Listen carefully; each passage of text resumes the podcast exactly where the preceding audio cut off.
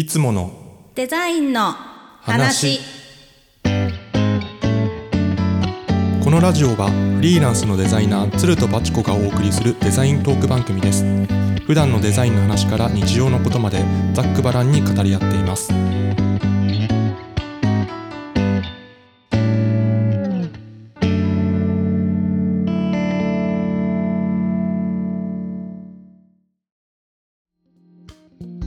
はい始まりました。いつものデザインの話。今回は第17回目になります。バチコさんよろしくお願いします。お願いします。お願いします。とね、17回目のテーマははい。僕の提案で、お。えー色を考える。色？を考えるですね。色を考えるというちょっとなんか難しそうなタイトルになってるんですけど、考えちゃおう、うん。まあ、僕らデザイナーとしてやってるとやっぱり色ってすっごい考えるというかうん。見て考えて、うん。どういう色にしようとかうん、こういう色の組み合わせどうだろうかってすっごい考えるじゃないですか。めちゃめちゃ考えるよ、うんうんうんうん。だからそういうのなんか日々色について考えてるみたいなことをなんか共有できたらなとうん思ってう提案しました。こありがとうございます。れがちょっと仰々しくなっちゃうんだ。ね。この提 提案しましたとか言って。いいよ、うんうんうん。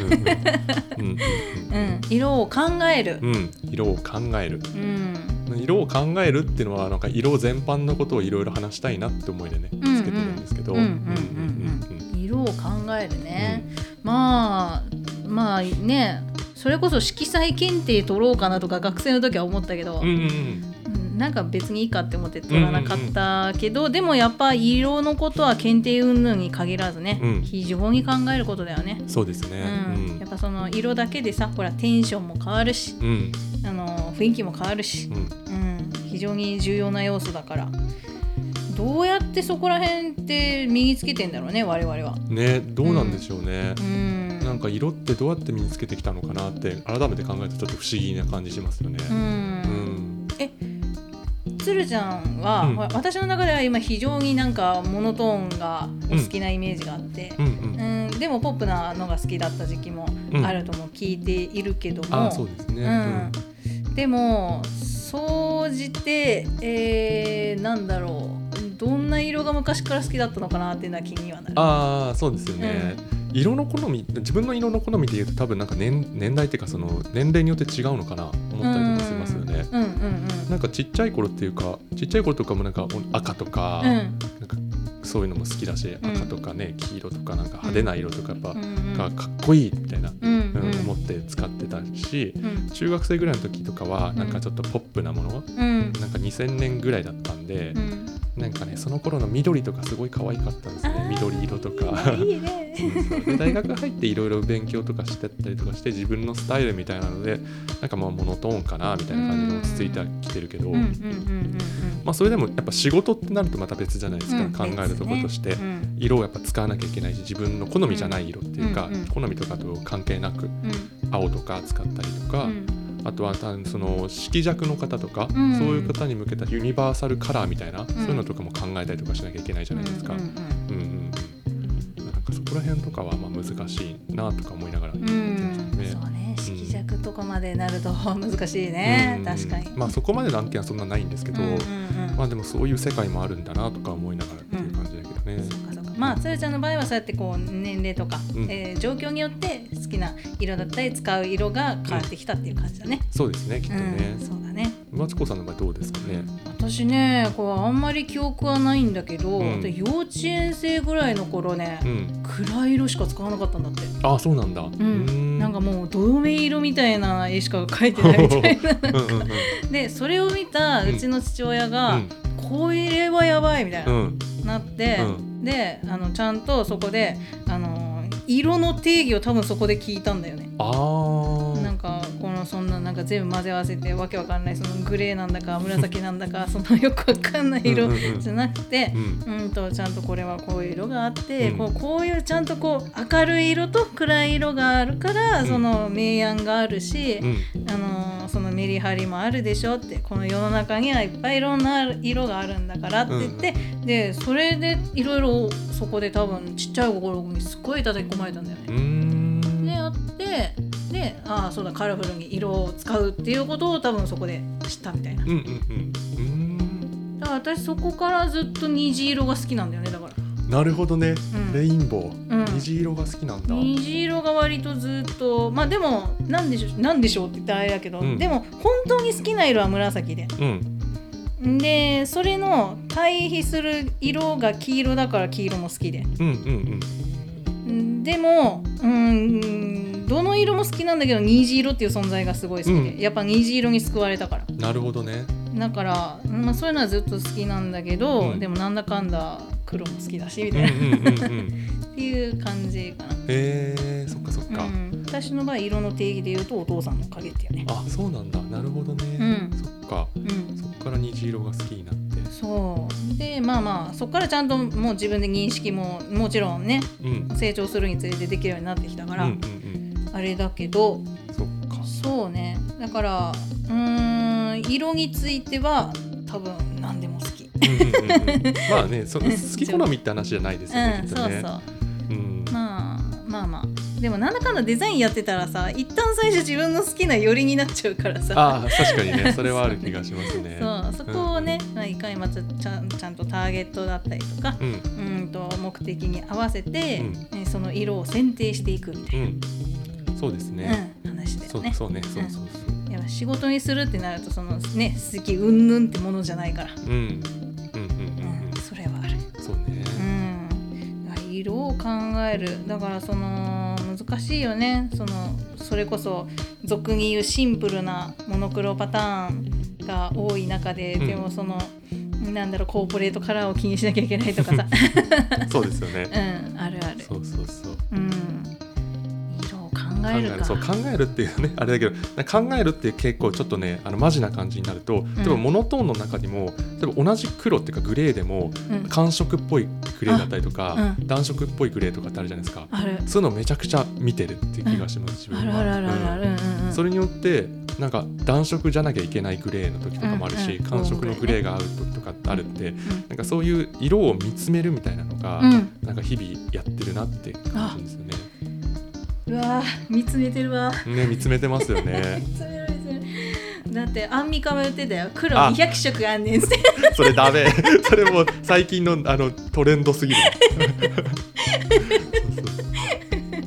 まあそれ置いといて、うん。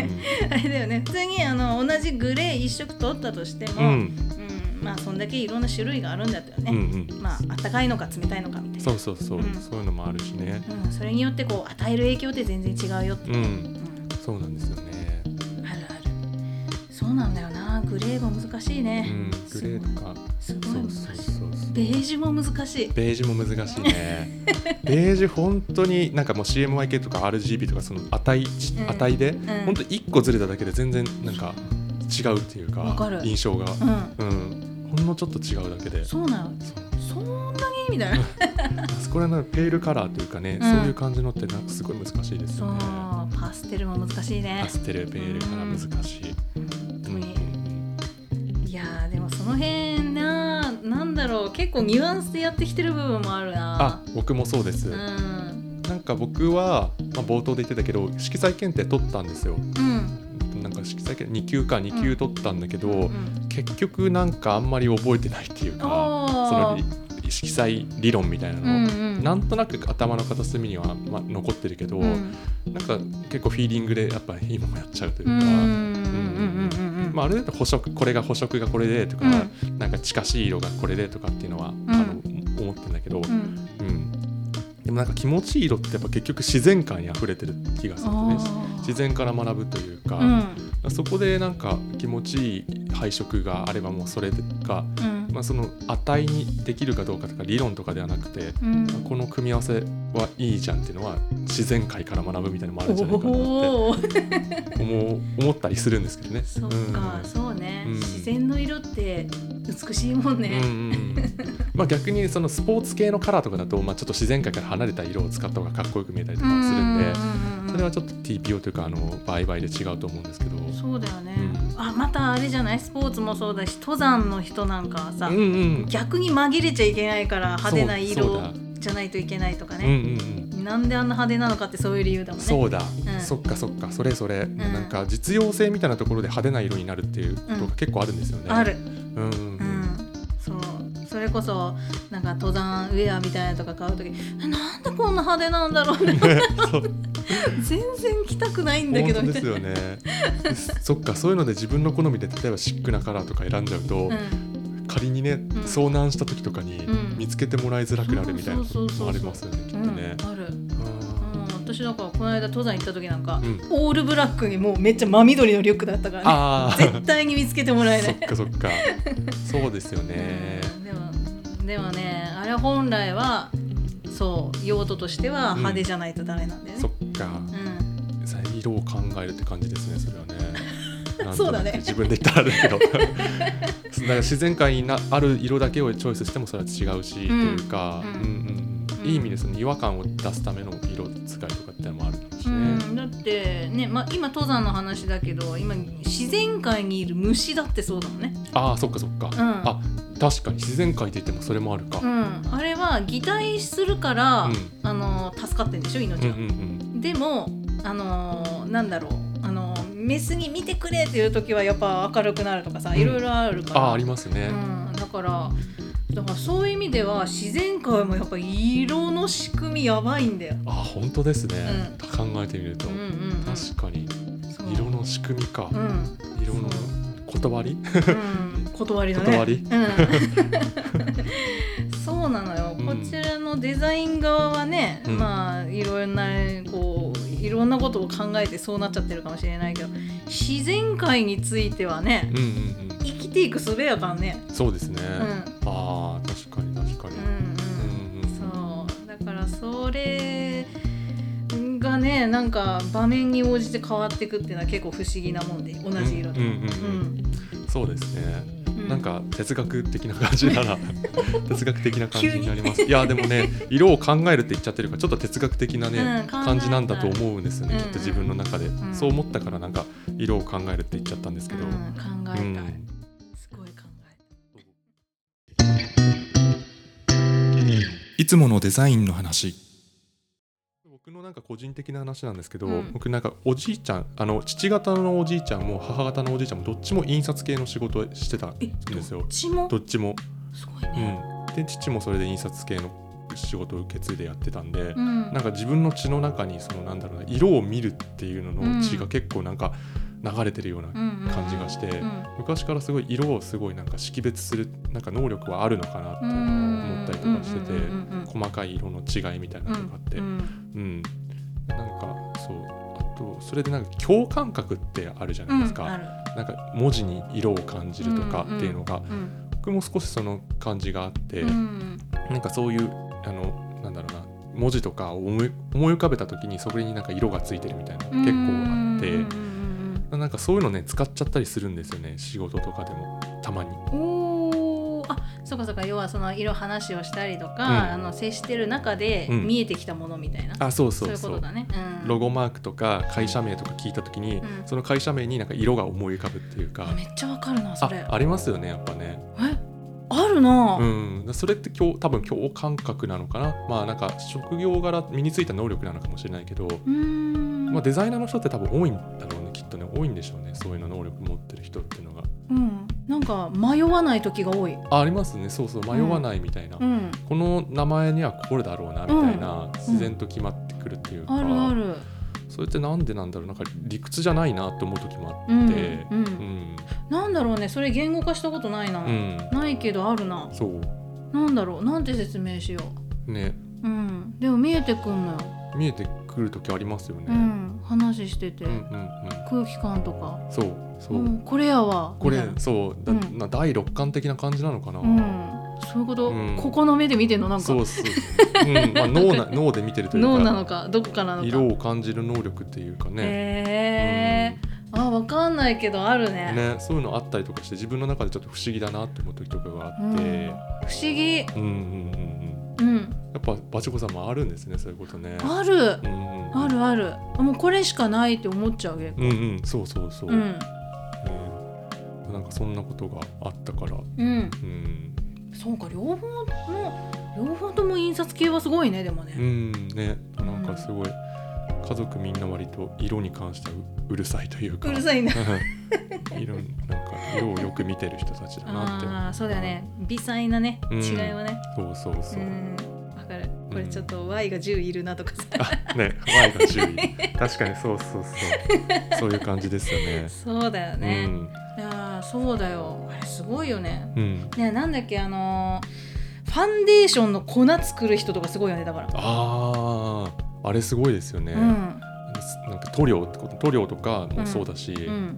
なんかその本当に微妙な違い、そう、うん、でもそれでさドンピシャに同じものを作ったりするじゃん。あーあ作ってもらったこととかあるんですか、はえーとねない、うんうん、ないけど興味はすごいある。ああそれオーダーメイドってことですよね、うんその人の肌に合う色を作ってくれるってことでしょそうあれもうすごいスピードじゃない？あなたの肌これです。なんかもうそれはあれだ経験となんかまあその人のその感覚でね、うん。できてるんでしょうね。だってさどう見ても緑色と紫色とピンクとさブルーとってわけわかんない色じゃん。ああそう本当ですね。それはそんなのあんのみたいな。確かに。言われてみたら、うん。でも確かにファンデーションとかほらなんかあるからねリキッドでもなんか例えば、えー透明感出したいなら紫塗るとか。うんうんうんううん。ーんとあーなんだろうちょっと赤み足すとかブルーっぽくするとか、うんななんかでもそういうことだよね。生活の中にもそうやって自分自身であそうね。そうそうそう。入れたり。だからなんか一見なんか想像つかないような色の使い方とかってすごい憧れますね、うん。なんかそういうさっきのなんか透明感出すために紫を入れるみたいなのって、なかなか玄人的な発想ですね。黒人的な。うん。だからあれだよね。金髪にムラシャンするとうん。いい感じのなんか、あそうそうなそうそう。るとかそういうことだよね。科学的なとか、うんそうそう。そういうのとか。うんうんうん の中は結構色のなんか不思議に結構満ちてる。満ちてるね。でまたさそのインクの色とうん、うん、光の色でも違うじゃない、あそうですね。CMYK と RGB、うん。うんうん、ううん。ん、だからそれをまたこうね、あ確かに、うん。うん。CMYK はほら全部混ぜちゃうと黒くなっちゃうそうですね、うん。光は白くなるからね、うん。ここも大きな違いだし、うそうですね、ん、データ扱う時とかね大変ですね。あーなんかあなんか CM 分けに変換したらすごい暗くなっちゃったみたいなあるあるある。ある。逆か？うんえっとねえー、特にブルーが変わりやすいね。変わりやすいですよね、うん。なんかうまくこれで印刷ちょっとやった時になんかカラープロファイルとか、うん。そういうのもちょっと違いがあって、うん。なんか全然思った色にならなくて大変だったあなっていったんですけどね、あお客さんには何か言われた？うん、うん、言われないけど自分で見て、うん。あ全然あの画面と違うなみたいな感あじで、ーまあまあね。うん、うんそこの補正というか最低限の補正みたいなのが難しかったな難しいよね。うん。本当にうん。特にブルーは難しい。うん。それこそ前の会社で素材辞典の素材を作ってた時があったし素材あ素材税の素材。うん素材。素材、うん。素材辞典ってなんかもう今もないと思うけど、うん。あんのかな？ほらなんか CD ロムでうん。なんかあ今もありますよあね今も使う？使うあたまに使いますよ。使う、うん。マジか。あれの素材を作ってたの？あそうなんだそう、んどういう系？いろんいろいろありますよね。飾りとか飾り系とかなんか。あのね一回私表紙になったことあるんだよ。えすごい。これ言っていいのかなこれ。これ言っちゃダメかもしれない。あダメかもしれない、ダメかもしれないけど、うん。うん、でもなんかちょっとその当時流行っててちょっとナチュラルファンタジーみたいなうん感じ、うんうんうんなるほどね。あ今ので分かっちゃうか分かんないけどでもあのーそもうかなり加工しなきゃいけない素材だったのよ、うんうん。そう。だからそれを。へえであれ印刷用と、うん。あのー RGB 用だからあ YM そうだ。そうだ CMYK と RGB を2種類用意しなきゃいけなくて、入ってでそれ相違があんまりないように調整しなきゃいけないなって。るほど。厳しいのよあれ。あーすげえそれ。そういう経験ないからなそういうのはうなんでもこれやったおかげで、うん。めっちゃ加工得意。ああそうなんだ。すごい得意だよ。それ羨ましいああれだな。うん。経験だな。もうもう何でも来いで、うんうんうんうんまあもうもうバチバチのレタッチャーと比べたら無理だけど、うへとかそんな時もあそっっかそっか。なるほどたね。うんだから色は難しいね。ましてや納品するものについてはね、うんうん。そうやっぱなんか納品ってなった時に僕はやっぱバチコさんよりグラフィックデザインの経験がそこまであのないのでうん。なんか色に関してすごい詰めるみたいなことがねできてないなって最近思って、あそう、うん。それでちょっとなんかなんかご意見というかね話聞いてみたいなと思ったんですよね。色を詰めたい。あ詰めるというか要はその画面とうん。印刷物のその相違をあんなんか少なくするとか、うん。そういう実務的な色のなんかこう使い方みたいな、ああそっかそっか。そう。だよね。そうん。まあそれで言うと私はもう機材に頼っちゃってるな。うん。でもそうですよね、うん。ちゃんとそのあのなんだモニターもうん。は発色がちゃんと見えるとか、うん。色がちゃんと確認できるうん。モニター使うとかってことですよね、そうそうそうそう。だからそういった意味では Mac のディスプレイは近い、優秀ですうんね、非常に優秀そういうの、ま、使ってないからな。そういう意味ではちょっと色合わせが難しいみたいなうところがあって、ん。まあもちろん違うこともあるよ全然、うん。全然違うけどもあとはもうもう経験値になってくるというか、うんうん。そうですね、うん。であのよくあるのはなんだっけそれこそ学校でもらったりしたからあのなんか、えー印刷の色のカラーチャート。うん。カラーチャートみたいなやつとかでその数値でなんとなくとか、うんううん。ん、かもうあとそれぐらいかな。そうですよね、うーん、まあ、あとはディック指定するか。うんうん、ディックしてうね、ん。そうだよ。この間実家に行ったらディックのすごい昔の色見本が出てきてカラーチャートが。なんか何十年前3 4 0年前の多分。あ結構だ30ね年前ぐらいのやつ、おー。きっとすごい古いやつが出てきて、すごい、うん、でそういうの見ててねああ色ってこんないっぱいあるんだなっていうか、うん、細かいなって。細かいよね。同じ赤でもいくつあんのよみたいな、うん。こういうの全部使うことはないだろうけどねでもあれほらねディックも123456あって、うんうん。あとあそう一応我が家にあるの123456あとなんだっけ日本色、うんうん。うん日本の色のやつうんうん。と、あとフランスの伝統色あ中国の伝統色はないかな。ああそっか。中国の伝統食ねあありましたうちに。ありました？ありました。ありました？あれすごかった。そう面白いよねあれね。うん。であれあれをお客さんのとこにこう持ってったりとかして選ぶうとん。すごいイメージ湧きやすいよね、なるほどね、あそういうの持ってないなでもな色見本はな。そう。そっかそっか。あると便利。便利ですうね、ん。そう。この間やっとパントーンも買った。あパント どっちも使うのか。うまあでもパントーンの出番はそんなあれかも。ディックの方が。多い、うん。んうんうん。パントーンほら扱ってる印刷会社があるかないかって結構あそうですよね。あったりするので、そうだね。うんうんそれでこうチップです。うんうーん。そっか。うん。そうね。パッケージとかやってるとやっぱどうしてもねうん。色合わせ絶対それの方でやった方が。そうなんですよね。そうなんですよそっねかそっつものデザインの話。色ですね。色ですね。またウェブデザインもちょっと違うんですね。ウェブデザインやってるとねあのモニターによって色が違うじゃないですか。そこ一番問題だよね。ね。うん。スマホもそうだしパソコンも全部モニターで発色が違うから思ったような色になってないなみたいな時結構ありますね。それさ、うん。どこ基準にする？うーん自分が持ってる機材になっちゃうよな。だから iPhone とかん。Mac 基準になっちゃうんだけど、うんうんうん。うんたたまに Windows で確認するとあれちょっと違う色になってたなとかあったりと全かして。然なんでこの色って。うんうんうんうん。まあそれはねちょっとしょうがない部分がありますね、うん。そこそれに関しては。まあまあうんそこはね、うんうん要説明だね。要説明。うん。いろんないろんなモニターがあるんで。うん。そうね。うんそう、うん。でも最終的には納品するお客さんの環境が正義になっちゃうから大体。そうね。それはちょっと何とも言えないな、うん、うん。何とも言えないよ本当に、結構乗り越えてきたよそれ。でそうですね、うん。そうそうそんな感じだね。ですね。も確かになウェブになるとそうね。そうだね CMYK だとある程度ほら数値で覚えるけどさ、うん。うん RGB って難しいね確かに。うんうんカラーコードだもんな。カラーコードですね。うん。そうね。うん。せいぜいあの真っ黒じゃなくて3、3、6つとかなんかわかんない。そうそうそうそう。そういう感じだもんね。うんうん。そう、そうね、色か、印刷とモニターと。うんうんうんうん。まあでも変わりやすいのはブルー。ブルーですか、うん。ブルーか、うん。ブルーが一番うんうん。変わりやすいと私は思ってる。ああわかる。すごい勉強になりました、うん。確かにそうだよな、うん、モニターで鮮やかなブルーでも印刷やともうなんかもうなんかくすみまくったブルーみたいな。ああ確かに。うん。だから注意すべきはブルー。うんうんうん青空とかもモニターでバッキバキにキャーもうすごい快晴ってなってても、うん。違う違う印刷やともうなんか、うん。えなんか雨降りそうですけどね、そっか。ああなるほどね、うん、だからあんまりサイドきつくしすぎない、うん、うんうん。が一番低、うん、最適解かな。うーん。